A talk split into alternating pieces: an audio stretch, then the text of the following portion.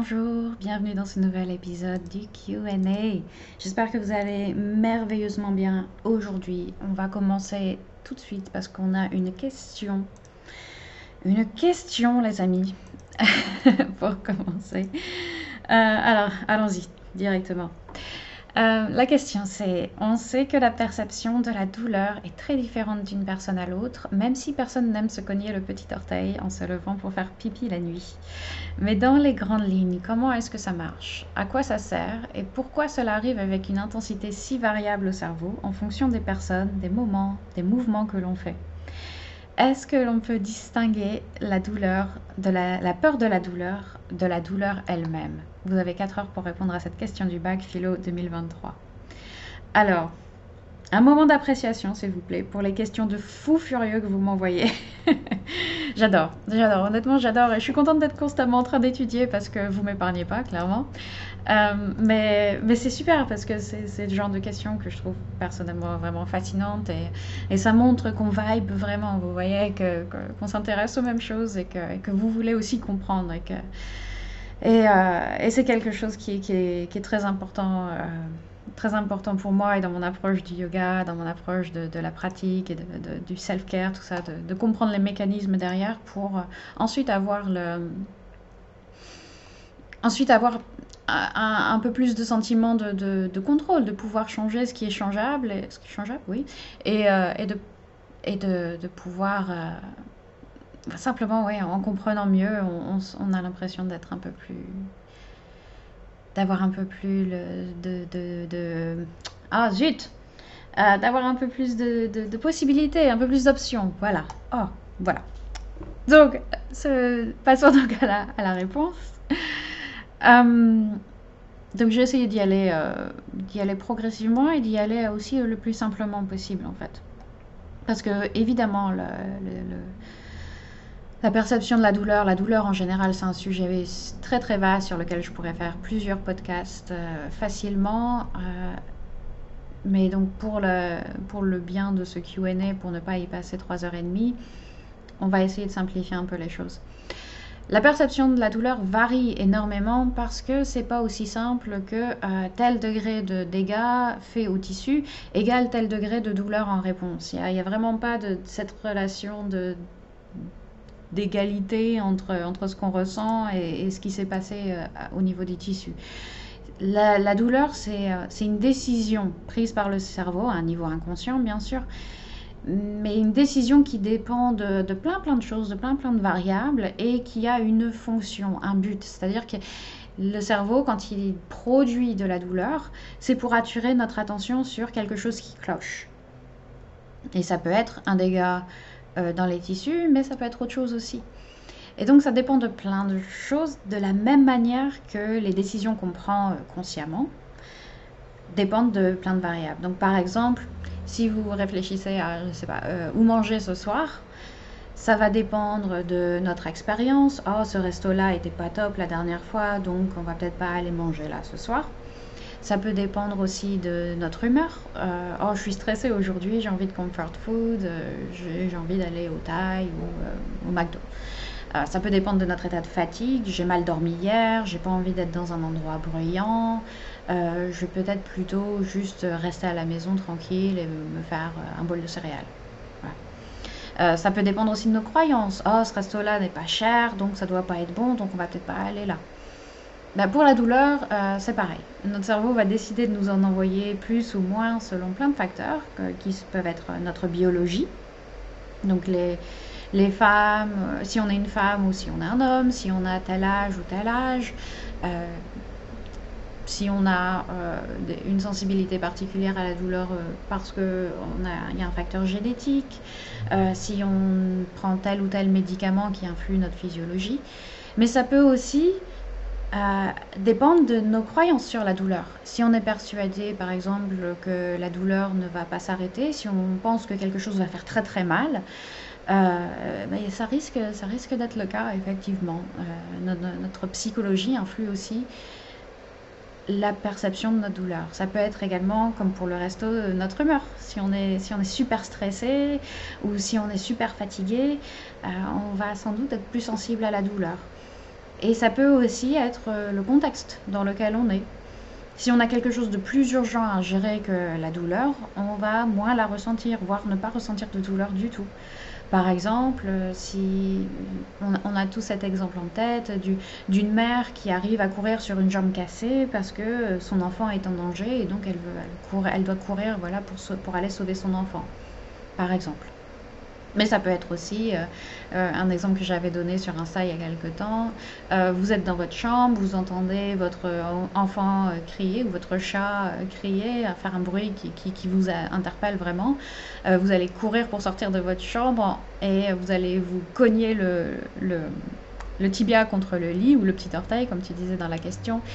Euh, et vous allez rien sentir sur le moment, mais le jour d'après, vous allez dire tiens, j'ai un bleu ici, mais euh, je me souviens pas de m'être cogné. Pourtant, on a tous eu des bleus, on ne savait pas d'où ils venaient. Ben, c'est sans doute que au moment où on se les fait, on avait quelque chose de plus important à faire que de se soucier de la douleur. Et au contraire, quand, quand on est dans un état où euh, on se sent en sécurité, où on n'a rien de particulier à gérer, euh, bah là, la douleur va peut-être euh, plus se faire sentir parce que notre cerveau se dit, ok, on n'a rien, rien à faire, euh, on n'a rien d'urgent à faire. c'est le moment de s'occuper de ce problème qu'on a là. Voilà. Donc, pour la deuxième partie de la question, une autre partie, enfin, je sais plus, la, la, énième partie de la question, distinguer la peur de la douleur de la douleur elle-même. Honnêtement, moi je dirais que oui. Je dirais que oui, c'est possible de le faire euh, en s'éduquant sur la douleur, donc en, essayant de comprendre mieux comment elle fonctionne. Donc par exemple, euh, avec tout ce que je viens de vous raconter, il y avait peut-être des choses que vous ne saviez pas. Euh, et, qui vont influer votre perception de, votre peur de la douleur ou de, la douleur elle-même la prochaine fois que ça arrive. Euh, en apprenant à discerner aussi, il y a des exercices de pleine conscience, ce qui relève de la peur d'avoir mal et ce qui relève de, vraiment la douleur elle-même. Euh, simplement, voilà, déjà en, posant notre attention sur, euh, sur ce genre de mécanisme, en comprenant comment il, fonctionne, ça, je pense que ça, ça peut aider à, distinguer les deux. et en général, il faut garder à l'esprit que si on se fait une blessure et que euh, la douleur persiste au-delà de quelques semaines, voire quelques mois, euh, notamment s'il n'y a plus de traces de la blessure, c'est qu'il y a certainement une grosse partie de, psychologique derrière. Euh, par exemple, pendant presque deux ans après ma blessure au poignet, j'avais, de la douleur et une douleur qui était parfois si intense qu'elle me, qu'elle me faisait pleurer et je savais personnel, pas personnellement, pertinemment qu'il n'y avait plus aucun dégât physique, que, y avait, voilà, je, ma blessure avait guéri depuis, depuis deux ans, mais la douleur était toujours là. Et c'est extrêmement frustrant, extrêmement frustrant, parce qu'on se dit, mon, cerveau ne fonctionne pas, il y, a, quelque chose qui, qui cloche, pourquoi, pourquoi est-ce que j'ai cette douleur qui continue alors que il n'y a, plus rien, il n'y a plus rien. Donc c'est après bon c'est tout un, mécanisme de euh, oui de, de, comprendre que c'est la peur de la douleur et que c'est la peur que ça ne se résolve jamais qui, qui entretient cette douleur et il y a, il y a tout, toute une toute une toute, des techniques, plein de techniques à, appliquer et, toute une stratégie à mettre en place ensuite pour, euh, pour overcome euh, ça, pour, euh, pour le surmonter. et, si c'est si c'est votre cas, bien sûr, et, que vous voulez qu'on en discute, n'hésitez surtout pas. Contactez-moi via tous les liens qu'il y a dans l'épisode, dans les notes de l'épisode, et, et, je ferai tout mon possible pour, pour vous aider, bien sûr. Donc voilà, donc euh, c'est un peu tout ce que j'ai à dire sur la question aujourd'hui. Comme dit, hein, ça, on pourrait y passer euh, des heures, mais on ne va pas le faire aujourd'hui. si vous avez des questions plus précises ou s'il y a des points que, vous voudriez que, que j'approfondisse, n'hésitez surtout pas. Alors, l'autre question ici que j'ai, as-tu un conseil pour éviter de grignoter quand on est à son bureau? Ou au moins de grignoter sainement. Alors, comme d'hab, le disclaimer, je ne suis pas nutritionniste, je ne suis pas diététicienne, je ne suis pas spécialiste en perte de poids du tout. Tout ce que je peux vous dire, c'est sous l'angle de déjà mon expérience personnelle d'avoir perdu du poids et euh, d'avoir réussi à, le, garder, j'allais dire, mais le, garder hors de moi. et, euh, et, aussi sous l'angle de, habit coaching, donc de comment comment se débarrasser d'une habitude euh, qu'on ne veut plus, qui ne nous sert plus. Euh, donc pour moi, déjà le meilleur moyen de ne pas céder à la tentation, c'est d'agir sur son environnement, c'est de ne plus avoir la tentation dans notre environnement. Et euh, en l'occurrence, pour le grignotage, ça commence quand on fait ses courses, tout simplement. personnellement, je, je n'achetais plus de sucreries et même maintenant, en fait, quand j'achète des, sucreries, des choses à grignoter, je sais pertinemment que je vais les défoncer et que si je ne veux pas euh, les avoir, euh, si, je ne veux pas euh, avoir ces calories en plus, bah, il suffit de ne pas les acheter en fait, tout simplement. Je sais que c'est tout un process, n'est-ce pas? Mais voilà, c'était ça le mot que je cherchais tout à l'heure, tout un processus quand je parlais de la douleur.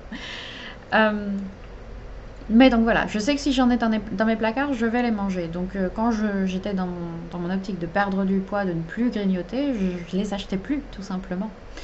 Et euh, évidemment, ça manque ensuite, mais euh, au moins la tentation n'est plus là et ça résout le problème de façon radicale.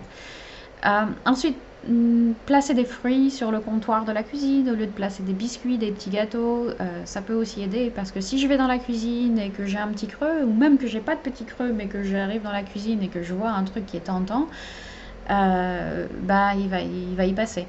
Euh, si j'ai un petit creux que je vais dans la cuisine, je vais aller au plus rapide, je vais aller à ce que je vois directement et si je vois une pomme, une banane, bon c'est, je me dis que c'est mieux que, de défoncer un paquet de gâteaux aussi parfois quand je suis à mon bureau, moi c'est moi c'est souvent, c'est pas vraiment quand je travaille, mais c'est quand je joue en fait.